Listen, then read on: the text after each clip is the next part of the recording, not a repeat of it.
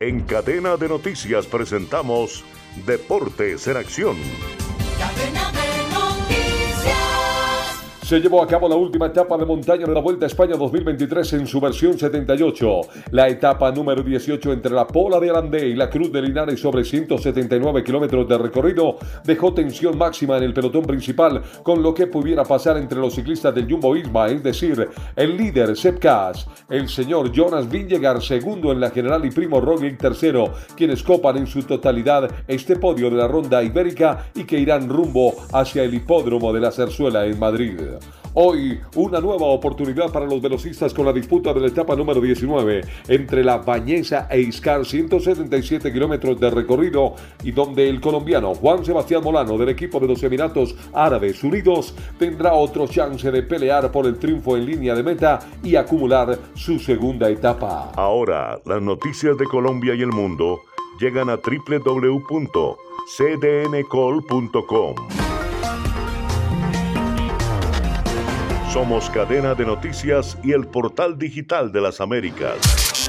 Noticias, deportes, salud, entretenimiento, análisis, América Latina y el mundo, radio y televisión en vivo, cadena de noticias.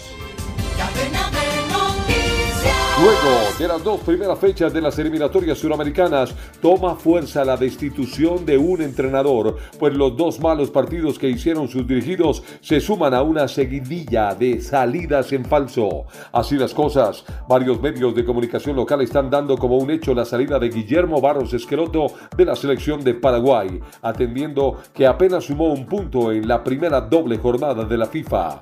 Paraguay empató sin goles frente a Perú en condición de local y luego perdió 1 por 0 ante Venezuela como visitante, por lo que la relación se ha tornado insostenible para la Asociación Paraguaya del Fútbol. En consecuencia, se espera que una vez se haga oficial la salida del entrenador en Paraguay, se revele quién será el encargado de tomar las riendas previo a las fechas 3 y 4 de las eliminatorias que se van a disputar en el mes de octubre. Cabe recordar que desde que llegó Guillermo Barros Esqueloto al banquillo técnico guaraní, esta selección afrontó 17 partidos y sumó un rendimiento del 31.4%, dado que ganó 4 juegos, empató la misma cantidad y fue derrotado en 9 ocasiones. Una polémica se ha desatado en la Fórmula 1 debido al pedido del brasileño Felipe Massa y sus abogados de que le otorguen a él el título mundial del 2008, que actualmente está en manos de Lewis Hamilton.